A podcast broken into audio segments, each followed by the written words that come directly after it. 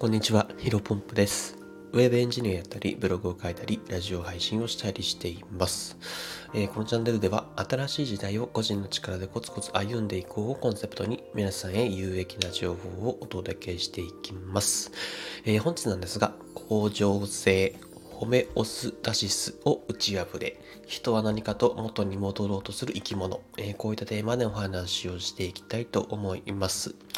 えー本日はですね、向上性と言われる、えっ、と、ホメオスタシス、ちょちょ、私言い慣れないんですけど、えーこちらについてですね、深掘りをしていきたいと思います。えーそそそもそもね、あの、向上性とは何かというとですね、えっ、と、環境が変化しても体の状態の一部を、あ体の状態をですね、一定に保とうとする生態的な働きを指します。えーまあこれだけだとね、ちょっといまいちよくわからないと思いますので、具体的な例をお出しすると、例えば、暑くなったら人間は汗をかいたり、えー寒くなったらですね、身震い、ブルブルブルっと震えてですね、あの、僕らの体温は一定に保とうとしますよね。まあ、こういった風にですね、生きていく上でこれ必要な機能。まあ、これはですね、向上性、ホメオスタシスというふうに言われるんですけども、まあ、邪魔をする時もありますよと。うん例えば、具体的な例だと、えーダイエットとか、えーかなりこれは該当するんじゃないかなというふうに考えています。例えば、順調にね、ダイエット、えー皆さんもやった経験あるかもしれませんけど、やっていくと、まあ、順調に体重がね、最初は、あのー、1週間とか、徐々に徐々に置いてる、落ちていくけど、まあ、ある時にピサッと止まってしまう。これがね、ホメオスタシスに当てはまると。えーと、まあ、私たちの体は、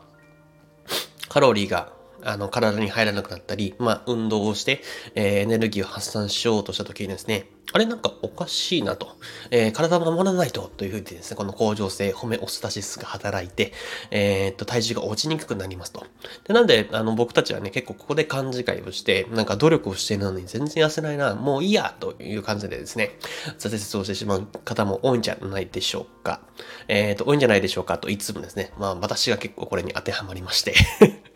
えっと、まあ、実際に過去の私はですね、この向上性、ホメオスタシスの、えっ、と、なんだろうな、ことを知らなくてですね、まあ、何度もダイエットに失敗した経験があります。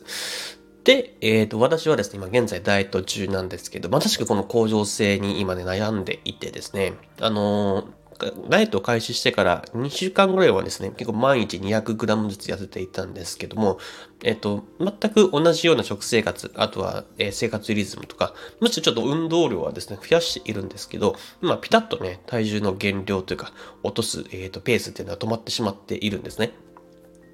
あのーまあ、続けて言えばね、あの、体もね、あの、これ、あ、あ、これが普通なのね、という感じでですね、褒めオトオスタシスの効果が弱まって、えーまた痩せ始める、始めるというふうに言われているので、まあ、これはね、えーしょうがないというか、あのーこの褒めを足す、褒め押す、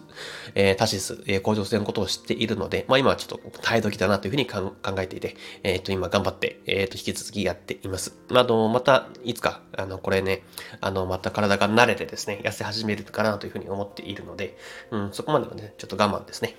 で、あのちょっと話それちゃいましたけど、今回お伝えしたいことは、こういうふうにですね、向上性、えー、ホメオスタシスのよってですね、人間でやっぱり何かと元に戻ろうとする生き物ですよと。でこれダイエットだけじゃなくて、例えばビジネスとか副業とか、えー勉強とか、まあいろんな人間がなんだろうな、行動することに関して関わってくるかな、影響があるかなというふうに感じています。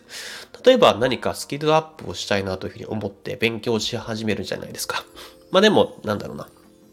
なんか集中できないなとか、全然頭に入ってこないなっていうふうに感じる人もね、いるかもしれません。まあこれが多分ほとんどだと思います。まあそれはね、やっぱり向上性、ホメオスタシスが働いているので当たり前なんですよ。うん、やっぱりね、3日とかで人は変わるわけはないので、1週間、2週間、まあ1ヶ月、3ヶ月、半年と続けていくからですね、まあちゃんと自分の力に変わっていくんじゃないかなというふうに感じています。あとは会社もそうですよね。会社全体もね、えー例えば一人の人間が変えたいというふうに思っていて、うん、その人がだけがですね、行動しても、結局会社全体は変わらないじゃないですか。うん、一人が行動を変えて、まあ、それを見てね、別の人が私もやってみようかなって。で、別の人がまた変わって、どんどん変わっていって、全体的に行きわか行き渡っていく。まあ、こういうふうにですね、短期間で絶対に無理なんですね。まあ、我慢強くね、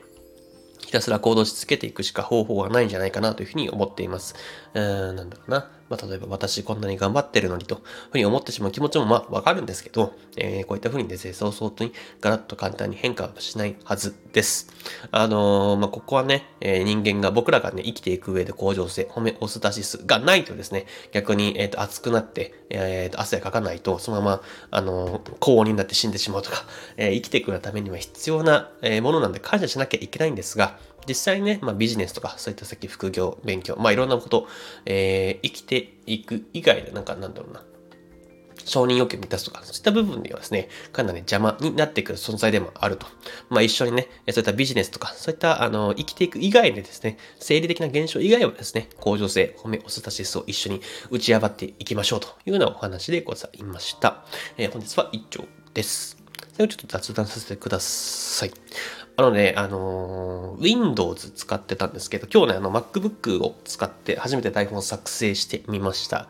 あの、まあ、率直にね、なかなか慣れないなというか、あのー、なんかキーボードの位置も若干違うんで、あのー、コントロール V をあの、貼り付けてコントロールコピーをしようとするとね、なんか変な感じになる 全然反応しなかった。ちょっとそのコマンドキーなのかな？が場所が違うんで、なかなか慣れないですけど。まあ、これもね、ある種の、このやりながら思ったんですけど、ある種の向上性で、まあ今までずっと何年間も Windows を使っていたので、まあ1日2日でね、やっぱり MacBook になれるわけがないじゃないですか。まあこれやっぱり、ここもね、あの、まあ褒め押す出し数を意識してね、MacBook を使い続けて、あのまあ、結局はやっぱり使いこなせるように、あの、僕の体も慣れていくというふうに思っているので、ちょっと引き続き MacBook 慣れてですね、やっぱり今、なんだろうな、デザインもかっこいいし、やっぱスピードめっちゃ速いですね。あの、まだね、あの、そう、1日2日しか経ってないけど、なんか操作性の、なんだろうな、キーボードの反応だったりとか、あとはネットのその、インストールのその、インス、あ、すいません、ダウンロードのスピードとか、めっちゃ速いなと思うんで、あと電池の持ち、めっちゃいいですね。全然なんか満タンから減らない気がしてるんで、あのー、ちょっとね、これ使いこなして、えー、いきたいなというふうに考えています。えー、そしたら本日はこちらで以上です。えー、本日も新しい時代を個人の力でコツコツ歩んでいきましょう。お疲れ様です。